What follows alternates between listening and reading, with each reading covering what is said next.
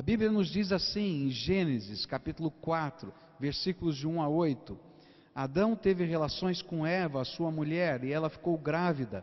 E Eva deu à luz a um filho e disse: Com a ajuda de Deus, o Senhor, tive um filho homem.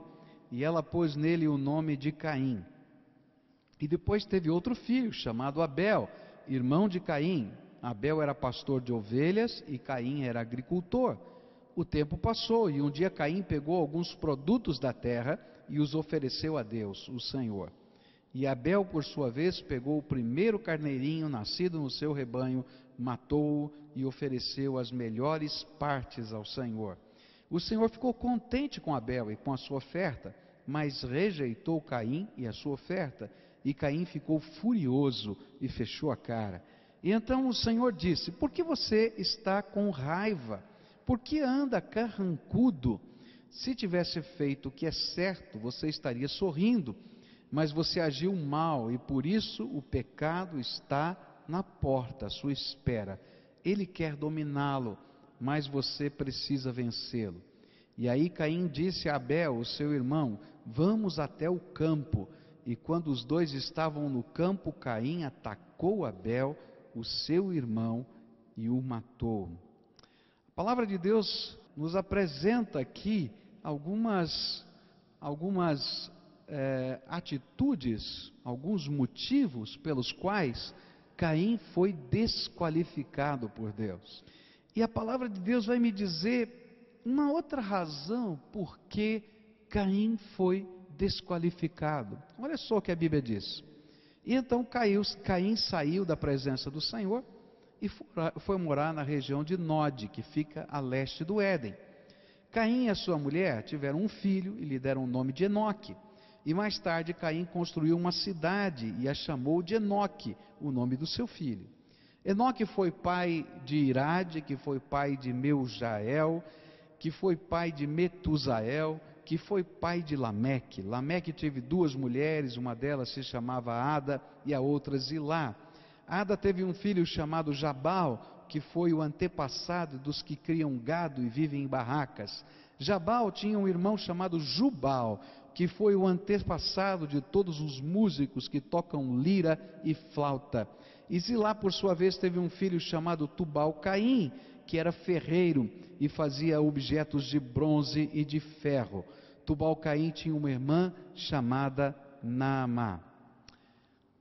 É interessante que a história de Caim nos mostra que nós somos desqualificados quando tentamos preencher o vazio de Deus em nossa vida com substitutos humanos. E interessante é que o primeiro homem a fundar uma cidade na história da humanidade é Caim. E três coisas vão acontecer nessa história com Caim e com os seus descendentes. Ele tenta substituir a aceitação de Deus na sua vida pela sociedade. Ele cria uma comunidade societária urbana. Ele tenta substituir a aceitação de Deus na sua vida e o vazio da sua alma pela ciência. E lembra que ele era uma pessoa tremendamente criativa e os seus filhos vão desenvolver a ciência daquela época. E ele tenta substituir o vazio de Deus da sua alma pela arte, pela cultura. E aí os seus filhos vão criar a música e vão criar as expressões artísticas. Não tem nada de mal em a gente criar uma cidade. Não tem nada de mal em a gente desenvolver conhecimento. Não tem nada de mal em a gente usar a arte. O grande problema aqui é o papel destas coisas na vida de Caim.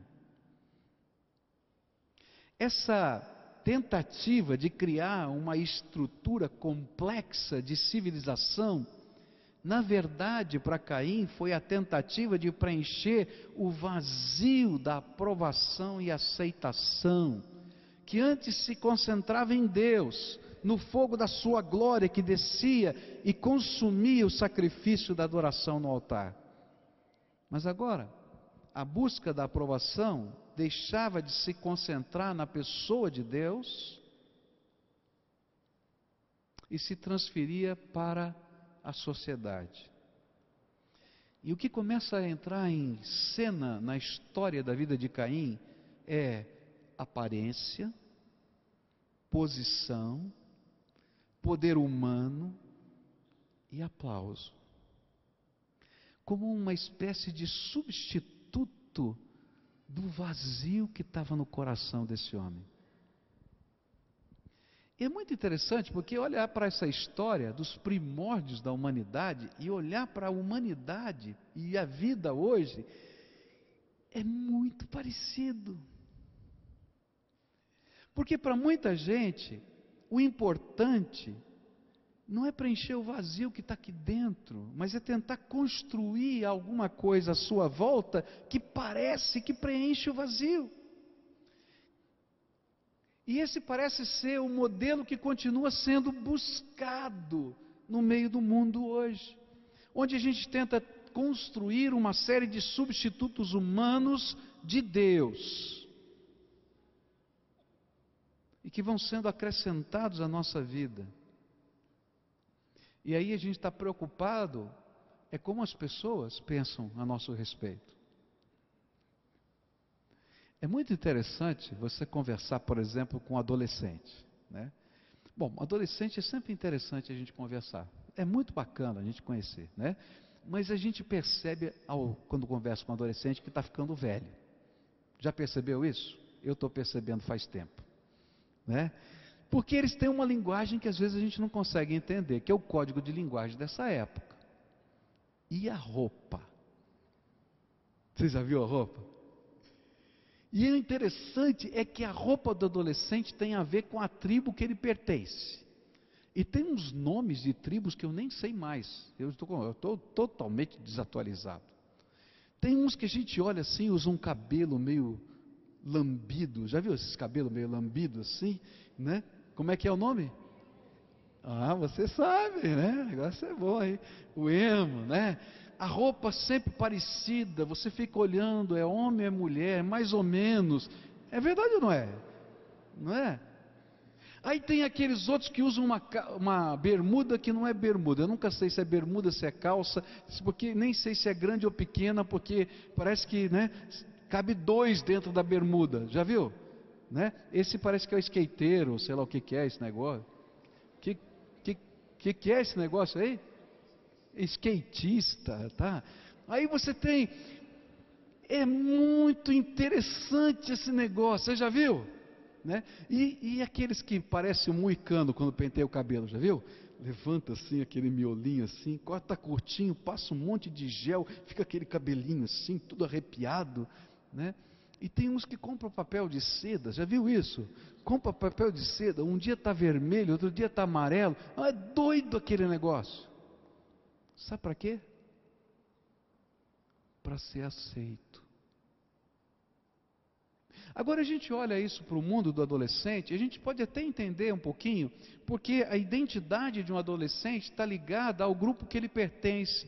Ele está numa fase da vida que ele está querendo descobrir quem ele é. E ele precisa da força do grupo para dizer quem ele é. Mas sabe que continua? E tem gente que está preocupada com a marca da roupa, com a marca disso, daquilo. E às vezes você começa a andar assim na rua, você escuta umas futilidades tão grandes, não é verdade? E a gente vai ver a filosofia de Caim, tentando preencher um vazio tremendo que está dentro da alma, com um monte de coisas que não preenchem o coração, porque o coração continua vazio.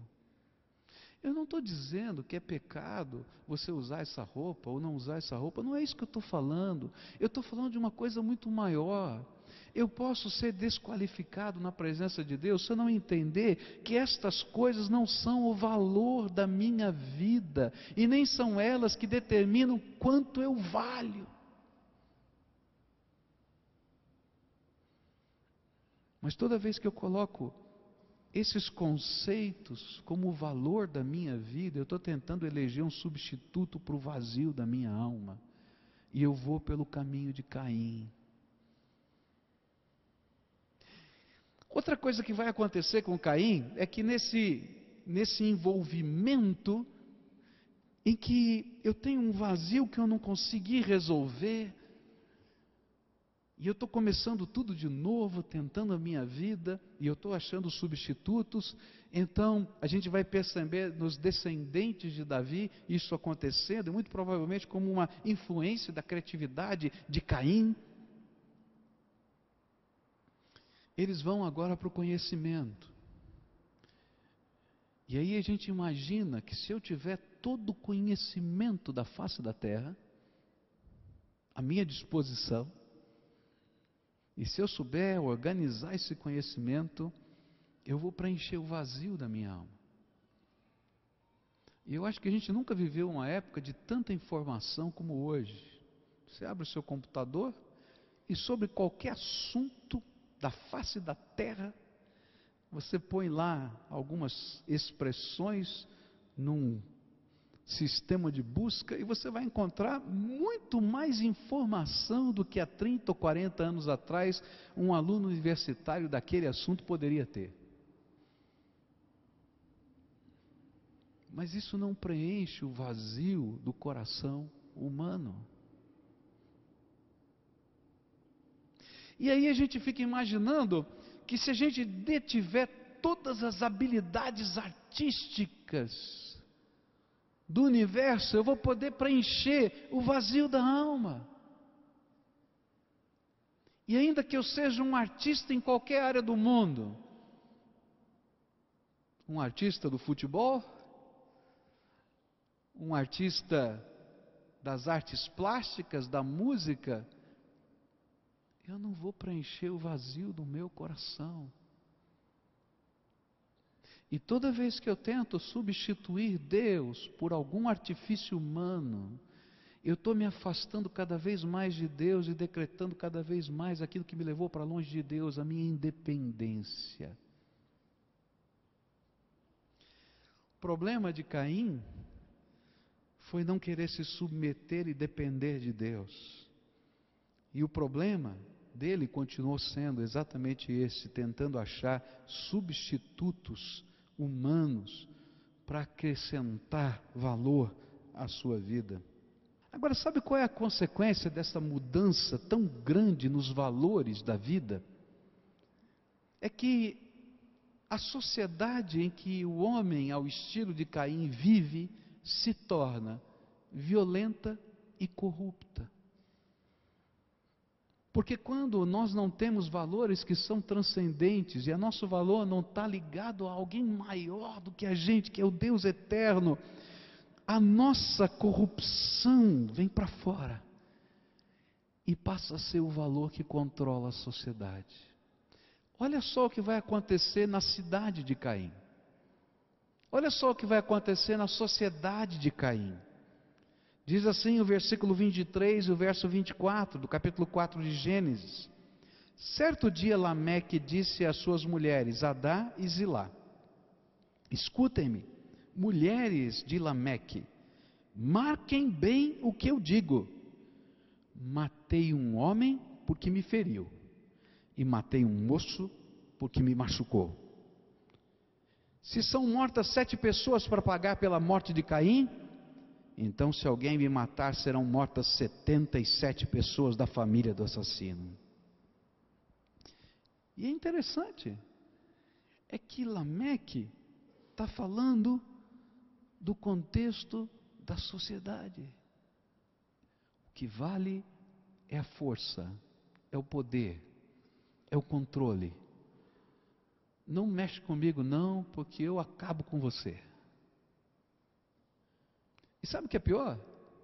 É que Lameque ainda vai usar a graça divina, porque Deus colocou uma marca da sua graça em Caim, diz: ninguém vai mexer com você. E se mexer, eu vou punir.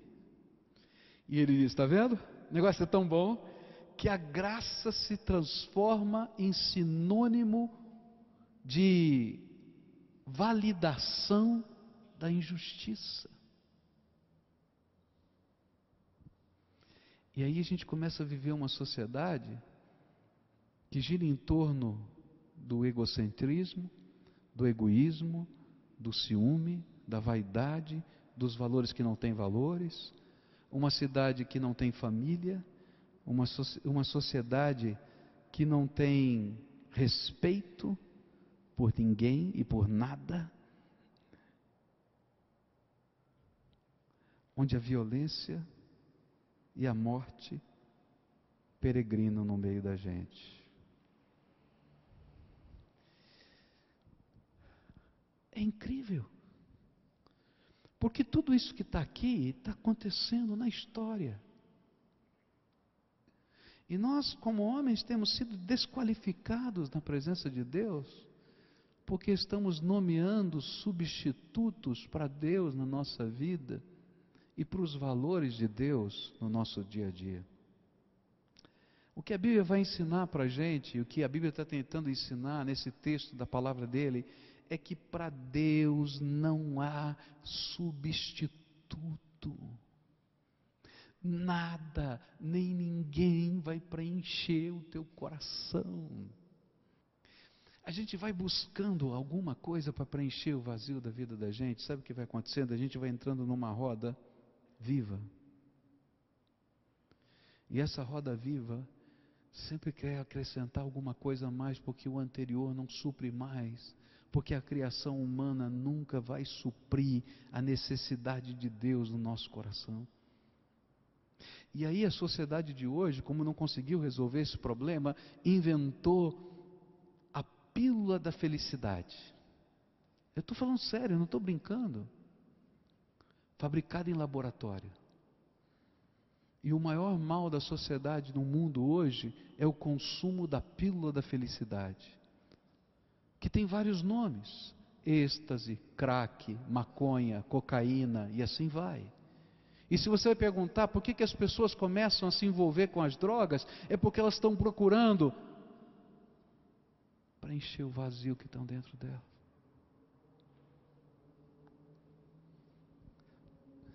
Eu me lembro de um senhor com quem eu conversei. Um homem que teve muito dinheiro, e que perdeu tudo. Um homem que teve que fugir da polícia para não ser preso. Um homem que me contava as festas que ele dava no seu apartamento,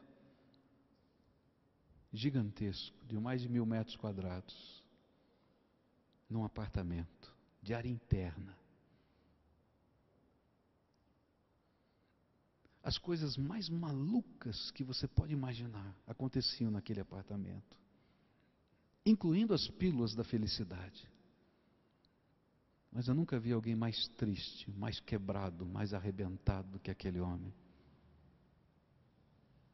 Desesperado. Sabe por quê? Porque para Deus não existe substituto. Se eu pudesse dar um conselho para você, eu diria assim: pare de tentar substituir Deus na sua vida. O seu valor não está na roupa que você veste, não está no grupo que aplaude você ou que critica você. O seu valor não está no reconhecimento da sociedade, nem na quantidade de diplomas que você pode ter numa parede nem todo o conhecimento que você é capaz de produzir, adquirir, nem na arte da sua criação.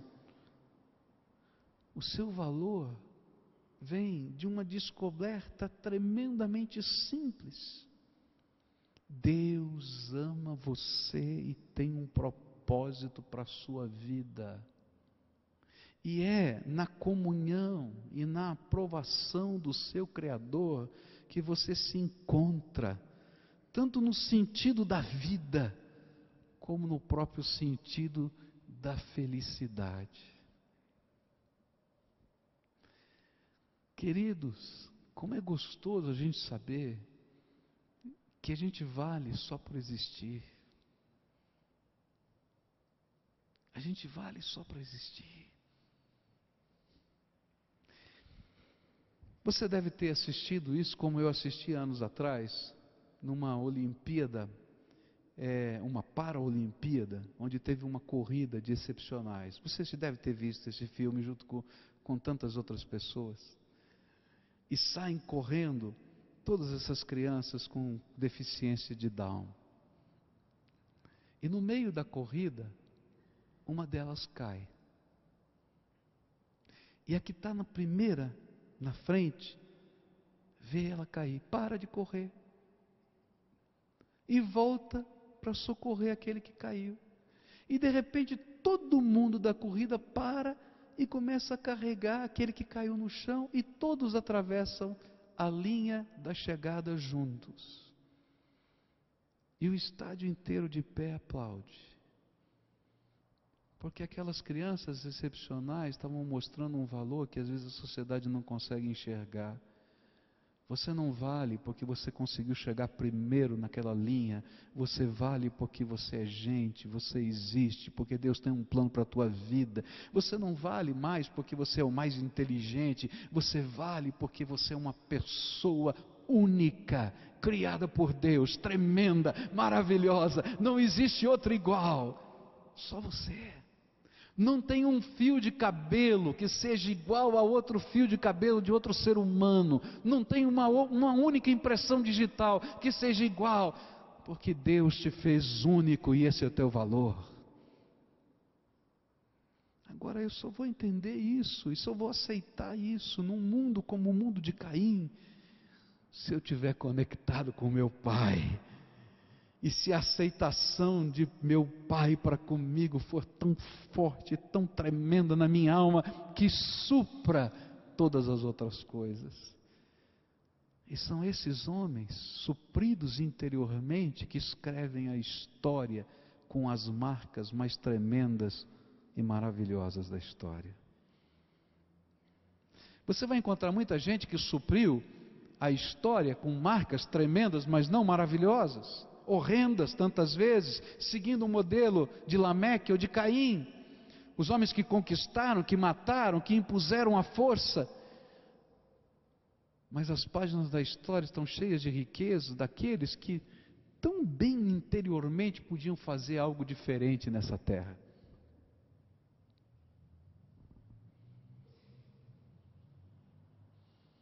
Como, por exemplo, a história da patrona da enfermagem. É uma história muito bonita. No meio da guerra da Crimeia, uma mulher se voluntaria para tratar dos feridos da guerra.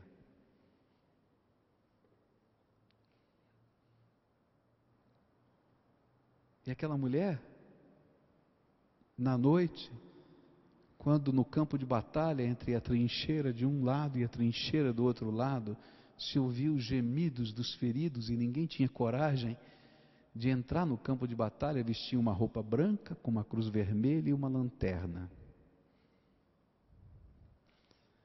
E saía caminhando no meio do campo de batalha. E recolhia todos os feridos, os inimigos e os amigos. E ninguém tinha coragem de dar um tiro porque talvez no dia seguinte ele estivesse no campo de batalha e aquele anjo de branco podia chegar lá com a sua lanterna para fazer alguma coisa. Essa mulher era uma mulher temente a Deus.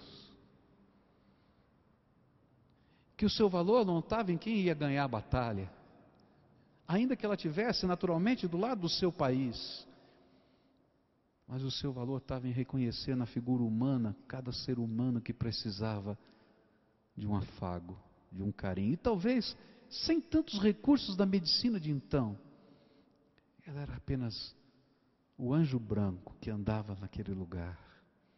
É de gente assim que esse mundo precisa, porque de Caim está cheio, de Lameque está cheio. E são essas pessoas que vencem e que mudam a história porque tem a coragem de dizer: Eu não aceito substitutos para o valor que Deus dá para a minha própria vida. Tem muita gente sendo desqualificada porque está tentando preencher o vazio da sua alma com substitutos que não preenchem o vazio da alma. E você pode tomar todas as pílulas da felicidade e vai continuar vazio. E é por isso que alguém morre pelo consumo de drogas, porque o vazio vai se tornando tão grande, tão grande, tão grande, que ele tem que preencher o seu vazio usando mais a pílula, mais a pílula, mais a pílula, até que o seu corpo sucumba de vazio.